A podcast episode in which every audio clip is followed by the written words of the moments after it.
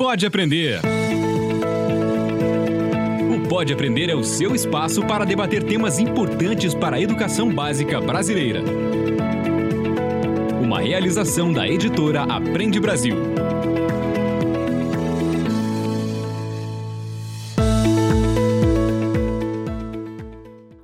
Eu sou a Danae Búbalo. Seja muito bem-vindo, seja muito bem-vinda ao Pode Aprender, o nosso bate-papo qualificado sobre a educação básica brasileira. Você já sabe, né? Puxe uma cadeira, faça aquele cafezinho ou então deixe essa conversa aí rolando no seu carro. Hoje nós vamos trocar muitas ideias e aprendizados.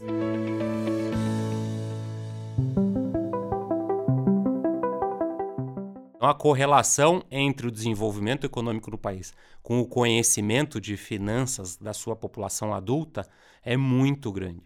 Mais uma razão para nós querermos educar nossas crianças para que, quando eles se transformem em adultos, eles tenham um conhecimento financeiro.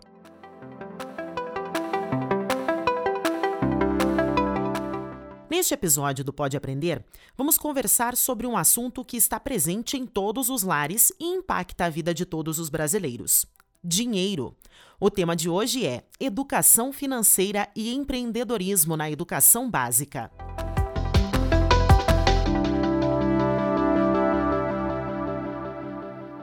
Livro aberto. A educação financeira não fazia parte do currículo obrigatório escolar até este ano. E com a chegada da Base Nacional Comum Curricular, ela está sendo implementada em toda a educação básica brasileira, levando aprendizados ausentes em grande parte dos lares do país. Para conversar sobre a importância desse preparo, temos aqui hoje dois convidados especialistas no assunto. O primeiro é o André Hayashi, mestre em Engenharia da Produção pela Universidade Federal de Santa Catarina, consultor de investimentos antifrágeis, com experiência de mais de 20 anos no mercado financeiro. Atualmente, André também é coordenador e professor do MBA Executivo em Finanças e Mercado de Capitais da FI Business School. Seja muito bem-vindo, André. Obrigado, tamo aí, muito feliz. E também conosco Rafael Cordeiro, que é consultor de investimentos, sócio da Inva Capital, formado em administração pela FI Business School, com especialização em planejamento financeiro pela Universidade de São Paulo. Rafael foi um dos primeiros profissionais com a certificação internacional CFP no Brasil. Ele também possui a certificação para analistas de investimentos e mais de 20 anos de experiência no mercado financeiro, finanças pessoais e finanças corporativas. Rafael foi coordenador do curso de Finanças Pessoais do EAD da Universidade Positivo e ministra a palestra Cenário Econômico e Estratégias de Investimentos. Seja muito bem-vindo, Rafael. Obrigado, Daniel. É um prazer imenso estar aqui falando de finanças pessoais e educação, algo muito importante para o nosso país. Né? Bom, com uma mesa super preparada, vamos ao que interessa. Pega a caneta que é hora de se aprofundar no assunto. Pega a caneta.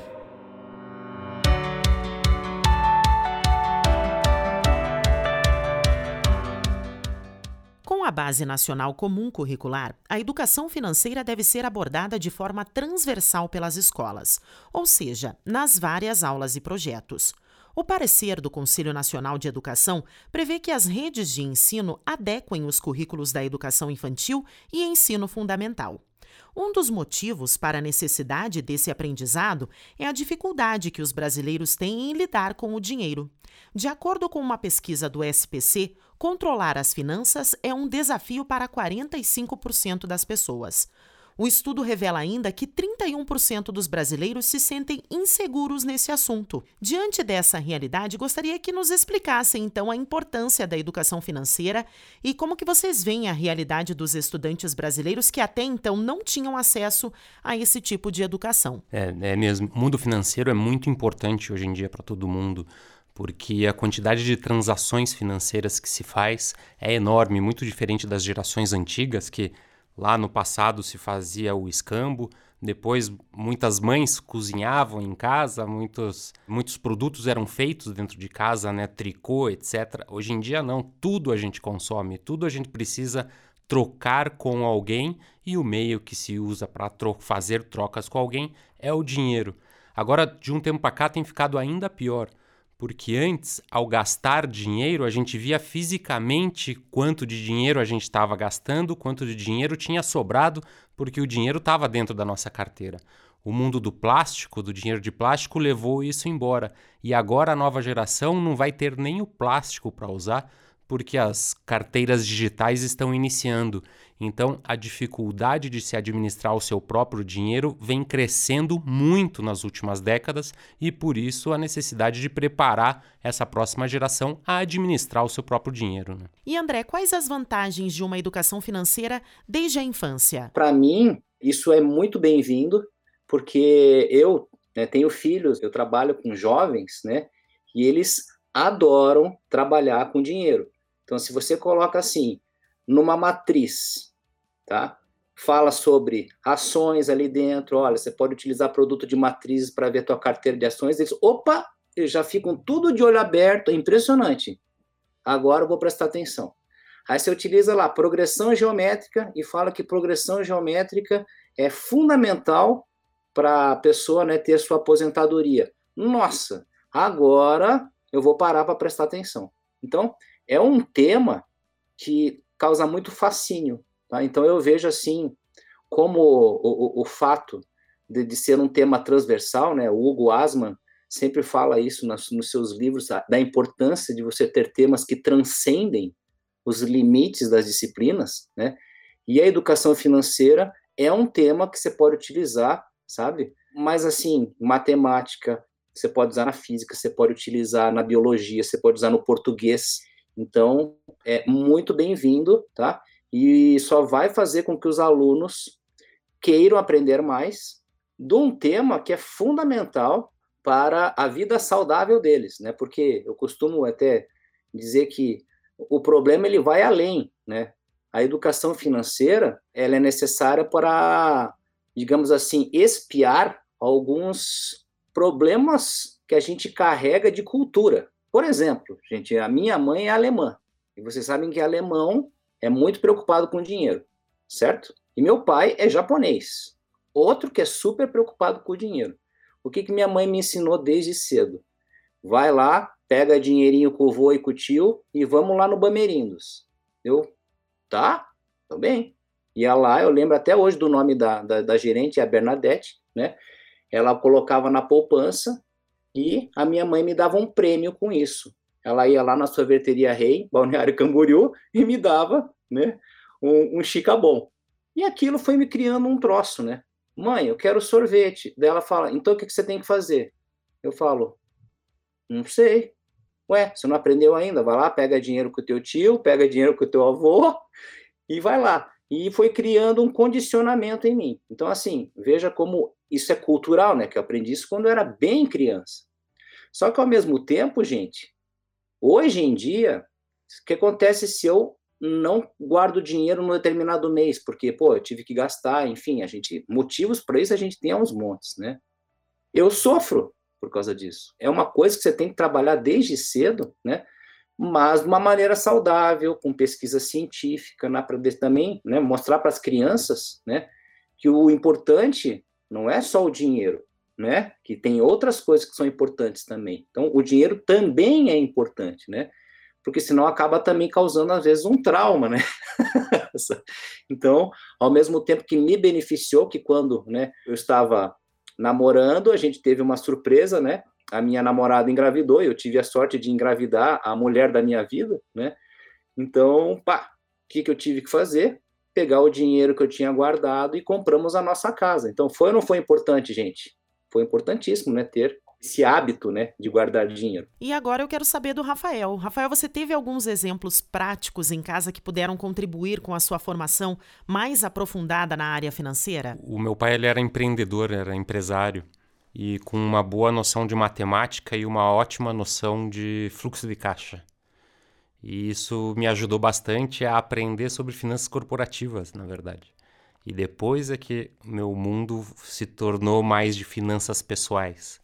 Então eu tive essa facilidade de ter alguém que era empresário com um bom conhecimento em, em matemática, porque finanças e matemática está realmente muito ligado. E aí o fato de eu ter tido bons professores de finanças contribuíram para que eu pudesse me desenvolver e contribuir com a educação dos outros. Porque depois me tornei professor também e já cheguei a dar aula, inclusive, para os colegas da minha filha. Quando ela tinha oito anos, eu fui na escola dar uma aula de finanças para eles. Bom, o Hayashi entrou num assunto aqui que ele falou que desde pequenininho ele aprendeu a lidar com o dinheiro. Mas existe uma idade indicada para começar a se ensinar sobre a vida financeira, sobre investimentos? O que, que você acha, Rafa? A educação financeira tem que ser muito aos poucos, eu diria a criança, o bebê, digamos assim, a primeira noção que ele tem que ter é que o dinheiro existe. A segunda noção é como que se consegue o dinheiro. É muito comum uma criança falar para o seu pai, ah, pai, é só ir no banco e pegar mais dinheiro.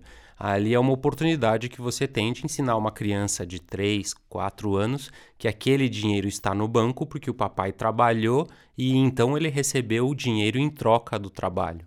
Depois que a criança já tem 5, 6 anos, aí já, você já pode começar a ensinar ela a poupar o dinheiro, talvez até um pouco antes, para depois, mais próximo dos 10 anos, ir ensinando o poder dos juros compostos, que se você ganha um rendimento sobre um dinheiro, esse rendimento pode ser reaplicado, daí ele se torna um pouco mais elevado. Então tem várias etapas e os pais não precisam ficar ansiosos para querer ensinar tudo no mesmo momento. São muitos anos aí, uma década, duas décadas para você poder ensinar e contribuir para o aprendizado do seu filho. Agora, o melhor de todos os aprendizados é o bom exemplo, né? Então, nós, como pais, precisamos também nos educar para conseguir educar de fato os nossos filhos. Como né, o Rafael muito bem disse, o exemplo é fundamental, porque os nossos filhos eles aprendem com, com as nossas ações. Tá? As nossas ações falam muito mais do que as palavras, né? Então, o ato, né, de você, né, fazer um controle, falar para o seu filho, ó, oh, querido, hoje eu não vou comprar porque o pai, você sabe que está guardando uma grana, né, para sua aposentadoria. Mês que vem eu já estou controlando para poder comprar aquele, aquele teu sonho que você está realizando. Se for um sonho mais mais caro, né, Vamos fazer então planejamento, eu prometo então aqui, a gente vai chegar lá, mas me dê um tempo para conseguir, né? Porque veja, se não entrar nessa forma, né, nessa, nesse planejamento, o pai aqui vai ter que entrar no cartão de crédito, e você pode falar sobre, né, que nem o Rafael muito bem disse sobre os juros compostos, que é 300%, e gente, 300% dá um número inteiro, então é fabuloso para falar com criança, né? Você pode dizer, ó, 300% é três vezes. Então, se o teu pai pega milão para te comprar um celular, se ele não conseguir pagar em um ano, a dívida vai para 4 mil, porque três, três vezes é o juro. Então, 300%, você explica para ele, ó, é 3 vezes mil, 3 mil de juros. Então, a dívida do pai vai para 4 mil. Aí, no outro ano, né, é três vezes os 4 mil vai para 12 mil de juros, então mais os 4 mil vai para 16. Então, vou montando uma progressão geométrica, né? Que nem muito bem o Rafael, Rafael falou. Juros compostos são progressões geométricas, né? Começou com mil reais, daí vai para 4 mil reais a dívida, vai para 16 mil. E olha, né? Que, que, que, que maravilha que é poder falar também de matemática já com o filho, né? Então, nesse sentido, gente, eu acho que ah, o Rafael, eu concordo com ele, tem que ter uma gradatividade da coisa, né? Tem que ir devagarzinho explicando. E além disso, eu acho que o, o mais importante é ele ter noção, ó, tem que saber matemática. Olha que legal quando você sabe matemática, você não vai ser mais enganado nos juros do banco. Olha como é importante o, o, o estudo do português, que está cada vez, né, mais crucial para as pessoas entenderem, lerem, interpretarem e, e, não serem enganados, né, terem argumentos, né? Então, eu acho que a educação financeira ela vem junto. Ela jamais pode substituir o português e a matemática, que são os temas principais, e aí, na sequência, né, os alunos têm a parte de ciências, geografia, história também, que são super importantes. Perfeito. O Rafael quer complementar a fala do Hayashi? Uma dúvida que sempre vem em relação aos pais é sobre a mesada, a semanada. E uma dica legal que, que eu gosto de dar: crianças menores, o ideal é dar uma semanada e não uma mesada. Então, até os 5 anos, 6 anos, o ideal é se dar uma, uma semanada. Quanto? Você pega a idade da criança, multiplica por dois, é isso que você pode dar por mês. Então, uma criança que tem 5 anos, você dá 10 reais por mês ou vai dar aí 5 reais por semana, pode ser mais ou menos assim. E o objetivo é só ajudar a criança a entender o funcionamento do dinheiro. E também tentar fazer com que ela se lembre que ela tem que cobrar a mesada, que ela se lembre que ela precisa guardar bem essa mesada para ninguém levar esse dinheirinho embora e que ela acumulando essa semanado, essa mesada ao longo do tempo, ela pode conseguir comprar o que ela deseja. Bom, o Hayashi entrou ali no, no assunto da questão das disciplinas em sala de aula, né? Como que as outras disciplinas, então, podem ser inseridas na questão da atividade financeira, da educação sobre finanças? A primeira que vem em mente, obviamente, é a matemática. Né? A aritmética é, é o básico para a criança saber que o que ela recebe de dinheiro menos o que ela gasta vai dar a poupança, que é o dinheiro que sobra. E depois, aprendendo os juros compostos, como bem disse o professor Hayashi, a criança vai conseguir entender a progressão geométrica. Claro, talvez uma criança um pouco de idade mais avançada. Uma outra é, forma de educar, que o próprio Hayashi falou, geografia, você ensinar que cada país tem dinheiros diferentes e que você consegue trocar um dinheiro pelo outro e que o valor de cada dinheiro é diferente. Então tem algumas, uh, algumas formas de você levar o conhecimento das finanças nas diferentes matérias que as crianças têm. Outra coisa bacana, né, é a gente faz metodologias ativas, né, com os nossos alunos, onde você faz jogos. Então, dependendo da idade, você pode fazer um banco imobiliário. Aí você vê lá, no bairro, a, o imóvel é mais caro, ele já tem, começa a ter noção de desigualdade social, aí você fala de geografia, fala de história, você começa a falar de dívidas, você obriga a criança a ler, né, o cartão, e no cartão tem lá interpretação de texto. Então, a utilização de jogos é, a parte lúdica é fundamental. E veja, você pode ir desde um banco imobiliário até uma pós-graduação, colocando eles no meio do turbilhão que é investir o seu dinheiro no Brasil. Então você tem lá o governo, você tem lá a dívida pública, você tem lá os Estados Unidos, então você vai mexer com geografia, você vai mexer com história, você vai mexer com interpretação de texto, entendeu? E você aglutina tudo de forma realmente transversal. E aí o aluno tem que lidar com todas essas variáveis, tá? Para tomar uma decisão de como investir o seu dinheiro numa carteira que pode ser antifrágil, pode ser uma carteira de ações, pode ser daí a implementação fica a cargo do professor, né? Mas vejam, pode ir desde o ensino fundamental até a pós-graduação. É só o professor realmente ter, né, o desejo, a gana, né, de querer fazer algo diferente e se você for para a parte lúdica, os alunos vão amar, porque de você coloca, né, a proatividade na mão do aluno, e eles adoram isso. Bom, nós estamos falando da questão lúdica, mas a realidade é outra, né? Muitas crianças vivem em lares em que os pais são autônomos ou então enfrentam o desemprego neste momento. A informalidade no país chegou a 38 milhões de pessoas. Vocês diriam que se a educação financeira estivesse presente na vida do brasileiro há mais tempo, nós teríamos uma situação econômica diferente? Existe um estudo do Banco Mundial muito interessante que ele foi pesquisar o nível de conhecimento financeiro que a população adulta mundial tem. Chegou-se à conclusão que um terço da população adulta mundial tem conhecimento básico de finanças. O Brasil está nessa média, um terço também. Mas é interessante observar os países mais desenvolvidos, como Luxemburgo, Suíça, Suécia, Noruega, Nova Zelândia, nesses lugares é o inverso. Apenas um de cada três adultos não tem conhecimento básico de finanças.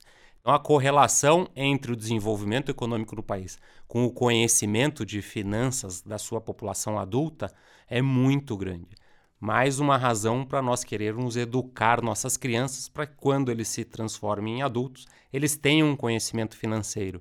E também no Brasil, pelo fato de ter um empreendedorismo tão grande, torna-se ainda mais importante, porque aí essa pessoa, esse adulto, tem que administrar dois dinheiros, dois fluxos de caixa, o fluxo de caixa do negócio, o fluxo de caixa daquele empreendimento que esse empreendedor está desenvolvendo e o seu fluxo de caixa pessoal e familiar. Torna-se ainda mais relevante esse conhecimento básico em finanças. Vejam, o Brasil, né, sofreu um processo enorme de miscigenação. E eu, como contei desde o início, né, para vocês, minha mãe é descendente alemã que teve que me, né, porque lá na Alemanha tem esse processo de, né, enfim, teve guerras, né, o pessoal lá tem medo de ficar sem, e ela me ensinou, guarda todo mês. Então veja como foi importante isso, né? Então, meu pai japonês também sempre foi muito firme nesse sentido, e o meu pai sempre me ensinou muito, né, a cultura do, do, do trabalho, né, de como é importante eu tirar o nariz para fora d'água. Ele sempre elogiou isso nesse, nesse ponto que eu comecei mais cedo que os meus irmãos, enfim.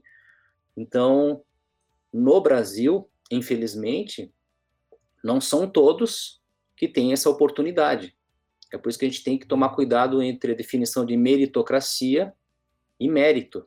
Existem pessoas que puxam, batalham, batalham, batalham, batalham, só que chega no final do dia, pode vir uma mãe ou um pai dizer: não, ó, você não vai para a faculdade hoje porque você tem que ajudar a sua mãe em casa, ou você tem que me ajudar na oficina, enfim. Então, é muito fácil falar, mas a realidade social, ela nos imprime muitos desafios. Então, assim, eu posso dizer que eu fui um privilegiado, que eu pude estudar. A educação financeira, ela vem para somar. Mas se a pessoa não tem educação em matemática, português, etc, etc, de nada adianta também, porque senão ela não consegue usufruir do sistema, entre aspas, meritocrático, porque senão ela vai ter que continuar sendo a pessoa que trabalha para poder conseguir as coisas e não tem tempo para estudar. Então, eu vejo que é um desafio que é um tanto sistêmico e então tem que ser trabalhado em vários, né, em várias dimensões, não apenas, né, a, adotar a educação financeira vai resolver, mas como o próprio Rafael falou muito bem, veja que há uma correlação estatística muito forte entre os países que têm, né, dois terços de pessoas educadas financeiramente, enquanto que no Brasil não tem, nem chega a um terço aí. E, enfim, mas é por causa que realmente precisamos melhorar em termos educacionais como um todo para que nossos pontos de partida possam estar, né, mais próximos. Daí aí eu vou começar a acreditar que o sistema é meritocrático, né? Então, Rafael, nós estamos abordando a questão das finanças, né? Mas como que o empreendedorismo pode ser abordado em sala de aula dentro da perspectiva dos investimentos? Eu sempre gosto de falar do ciclo financeiro, né? O ciclo financeiro nasce quando uma pessoa trabalha ou desenvolve um negócio e que através desse trabalho o dinheiro entra no bolso. O dinheiro entra no bolso, depois ela vai gastar, se gastar menos do que ganha, ela consegue poupar e aí fazer investimentos. E como que a gente consegue colocar dinheiro no bolso? Ou trabalhando ou empreendendo em algum negócio. Só que o trabalhar, hoje em dia, já é um pouco empreender. Né? As pessoas, no momento atual, possuem carreiras com muita mudança de trabalho, com muita mudança de emprego. Então, cada um de nós acabamos sendo empreendedores. Mas eu acho que a primeira noção é essa: que se você empreender, desenvolver alguma ideia que possa colocar dinheiro no, no bolso, já é o, uma semente inicial para a criança aprender o que é empreendedorismo. E aí podem ser coisas muito simples. Por exemplo, minha filha, na época dela, tinha aquele negócio de fazer slime, que são aquelas massinhas. Então ela fazia melhor do que as amigas dela. Ela teve uma ideia de fazer as massinhas e vender essas massinhas. Aí ela ganhava o dinheiro dela. Só que aí eu cheguei um dia e falei, filha, mas você sabe o quanto tá te custando fazer cada uma dessas massinhas? Porque o prejuízo estava caindo no meu colo. Porque eu comprava todos os equipamentos necessários para fazer o tal do slime e ela vendia a um preço mais baixo do que me custava. Então ali já foi um pequeno aprendizado e espero que tenha contribuído para que no futuro ela desenvolva empreendimentos que ela lucre com esses empreendimentos, que o gasto seja menor do que o valor da venda do produto. Vamos ver daqui a alguns anos né, se isso deu resultado, mas foi uma oportunidade que eu vi naquele momento. Então, ensinar as crianças esse empreendedorismo, como colocar dinheiro no bolso, desenvolvendo negócios, desenvolvendo ideias. Pô, parabéns aí, Rafael, porque isso daí é de casa, né? A, a minha filha também, ela, ela começou a fazer resumos, né? Os resumos da Hayashi quem quiser seguir aí no Instagram, fez o maior sucesso. E ela já tem gente querendo, né, é, utilizar esses resumos, né, para poder vender e tal. E a gente teve que sentar avaliar qual que é o preço que ela, que ela cobraria por isso, né? Que dá um trabalho, gente, para fazer isso, né? Então, ela faz resumo de matemática, física, química, etc. E ela é muito empreendedora. Então, é uma coisa de casa, né? E nas escolas também, tá? Novamente, eu falo, utilizar muito os jogos, né? Então, hoje, você pega várias escolas, tanto, tá? Públicas como privadas, tá? Elas utilizam disciplinas de empreendedorismo, tá? Onde elas promovem desafios, ó. Vamos dividir em equipes. Essa equipe aqui vai fazer uma empresa do ramo alimentício. Essa equipe aqui vai fazer uma empresa do ramo de, enfim.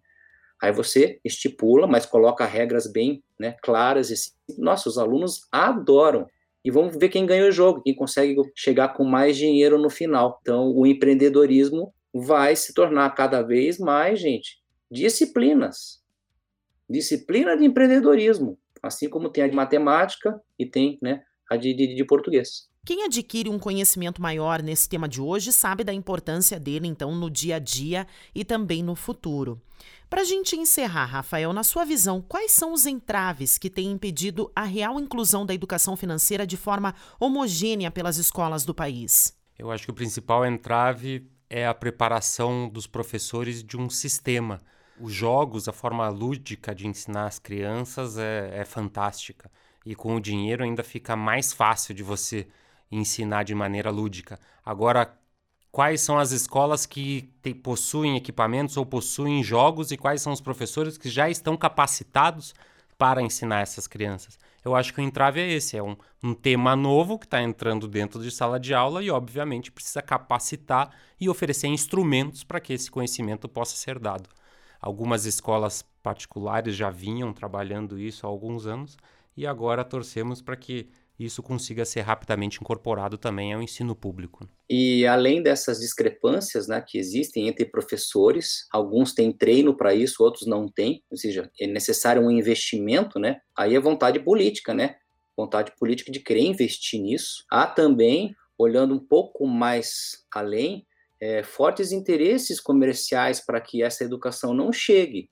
infelizmente, é, você concorda que se você tem um Hayashi que não tem dívida, é péssimo cliente para o banco. É um, eu sou um péssimo cliente para o banco, porque ao invés de eu tomar dívida, eu invisto. E se bobear, eu não invisto ainda no CDB do banco, eu invisto num título público, ou seja, da minha parte, o sistema bancário não capta quase nada. Então, infelizmente, isso a gente chama de iatrogenia, é um termo que o Nassim Taleb utiliza muito no livro dele, é quando o agente atrapalha a sua evolução. Há, há fortes interesses no mercado financeiro, infelizmente, para que não necessariamente a pessoa faça o que é correto. Né? Então, além dessa discrepância entre treino, né, entre capacitação dos professores, há uma, uma competição muito grande pelo dinheiro das pessoas. Bom, Chegamos ao momento aqui do nosso programa em que ouvimos um exemplo de inspiração sobre o assunto. E hoje nós vamos ouvir um exemplo de um município que utiliza o sistema de ensino Aprende Brasil e realiza um projeto que aplica a educação financeira em sala de aula. Para se inspirar. Meu nome é Raquel Trentin Araújo, sou professora de matemática na Escola Municipal de Ensino Fundamental Padre Pedro Piccoli, na cidade de Carlos Barbosa, Rio Grande do Sul. Dentro da educação financeira, eu desenvolvi com uma turma de nono ano um projeto envolvendo o empreendedorismo. Na primeira atividade, eles pesquisaram o significado dessa palavra. Na aula seguinte, nós discutimos o conceito para que eles soubessem do que, que nós iríamos trabalhar. Como segunda atividade, eles precisaram criar um produto inovador, algo que ainda não existisse no mercado, ou uma melhoria em algum produto já existente. Eles precisavam então determinar um nome para esse produto, né? elaborar o cálculo do custo de fabricação, a definição de venda desse produto, o lucro, então nós já envolvemos o conteúdo de funções no projeto também.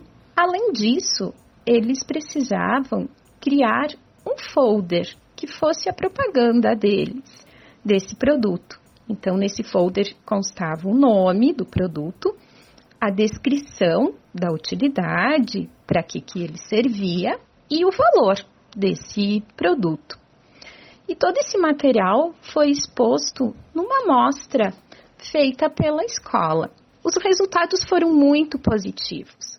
Tiveram, os alunos tiveram ideias muito originais, eles foram muito criativos, gostaram muito de desenvolver todas as atividades e conseguimos alcançar o nosso objetivo, que era envolver a educação financeira, o empreendedorismo e de uma maneira diferente.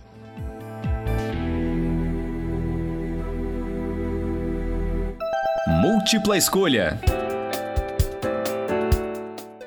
Quadro Múltipla Escolha, pedimos para os nossos convidados darem dicas de conteúdos que podem levar esse bate-papo além aqui do nosso podcast. Então, Hayashi, você tem algum livro, algum artigo ou então outro conteúdo para indicar aqui aos nossos ouvintes sobre educação financeira? Sim, eu costumo indicar um livro mais na minha verve, assim, de equilíbrio, que tem alguns livros que podem te estressar esse negócio de ter que guardar dinheiro, né? E as pessoas, às vezes, o problema delas é psíquico é familiar. Poxa, ela, ela não precisa necessariamente sofrer por causa disso, né? Então tem um livro que é bem bacana, chama Dinheiro e Vida, do Joey Domingues e da Vicky Robin, tá? E tem um outro que é maravilhoso, que é A Mente Acima do Dinheiro, escrito por um pai e por um filho, olha que bacana. Então esses seriam os de finanças pessoais. Tá? E daí, se você quiser um mais avançado, eu indico O Mundo Financeiro, do Alexandre Povo, que é um gestor né, de verdade, de carteira. Então, ele realmente vai além, chamado Mundo Financeiro. E tem um que eu acho fantástico, que é o Antifrágil, que ele fala de dinheiro, só que fala de coisas de outras dimensões também, né? Como você ter uma carreira antifrágil, né? É o Nassim Taleb. Nassim Taleb escreveu esse livro já há alguns anos e ele realmente mudou a minha vida. Foi um, um marco para mim ter lido esse livro, porque a pessoa vai ter uma carteira antifrágil e vai passar a ter uma vida antifrágil. Nada impede que ela seja assalariada e seja empreendedora. O que, que acontece se o teu negócio não der certo? Você ainda tem uma tranquilidade do seu salário, né? E se você quiser ganhar mais, por que não ser empreendedor também? Então, por que não ter a opcionalidade, né? Então, são temas que o livro do Antifrágil também aborda. Então, essas seriam as minhas indicações de leitura. Rafa, alguma indicação aos nossos ouvintes? Vou sugerir um, um livro sobre finanças pessoais, que é um clássico, que é O Homem Mais Rico da Babilônia, muito fácil de ler. É um livro que foi escrito no início do século passado, mas é super atual. O Homem Mais Rico da Babilônia. E tem o, o meu blog e o meu podcast, que é o Plano de Voo. Se quiserem acompanhar, é só acessar o site da, da Inva Capital, inva.capital. É isso mesmo, inva.capital. Só acessar lá, tem o link para o plano de voo, que é o blog, e o plano de voo podcast tem um conteúdo quinzenal sobre investimentos, sobre finanças pessoais. Gosto muito desse livro, O Homem Mais Rico da Babilônia. Vocês me perdoem, já que o Rafael citou, eu, eu acabei esquecendo, eu acabei publicando 120 aulas, mini aulas, lá no meu Facebook, tá? Então lá, de graça, são mini aulas sobre educação financeira, tá? São 120. E o Facebook é Professor Hayashi. O problema é saber soletrar o Hayashi, tá? Que é H-A-Y-A-S-H-I, tá? É só seguir lá, você vai ter acesso a essas 120 aulas que estão lá gratuitas. Só que tem que ler, tá, gente? tem que ler as aulas. Eu não, eu não gravei vídeo.